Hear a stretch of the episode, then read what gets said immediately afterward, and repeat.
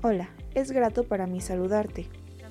Este podcast está dirigido a realizar una remembranza sobre las condiciones que se suscitaron en el sistema financiero de los años 70 y 80, en los que sin duda acontecieron eventos significativos en materia económica y financiera de nuestro país. El nacimiento de los CETES, una oleada inflacionaria sin precedentes, la abundancia petrolera, la estatización bancaria, entre otros. Al finalizar, se realizará un análisis sobre los instrumentos de financiamiento e inversión para los inversores en México.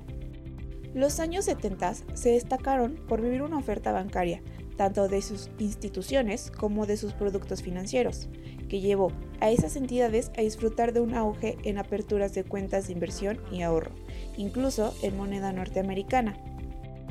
Para finalizar los años 70, ya en vísperas de los 80, comenzó el alza en la carestía de la vida, consolidándose en los 80 ya con inflaciones muy por arriba del 100%.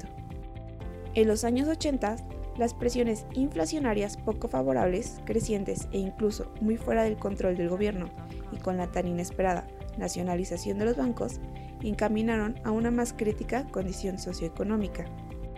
Para finalizar, el gobierno desde aquellos ayeres financia parte de sus proyectos por medio de emisión de CETES, con los que una considerable parte del público inversionista obtiene relativos intereses y fundamentalmente reduce la exposición al riesgo de sus carteras. Con la intención de promover la crítica constructiva en el pensamiento económico, se plantea la siguiente pregunta. ¿Consideras factible la inversión en CETES ya que estos no logran ofrecer en muchas ocasiones una tasa de rendimiento real positiva?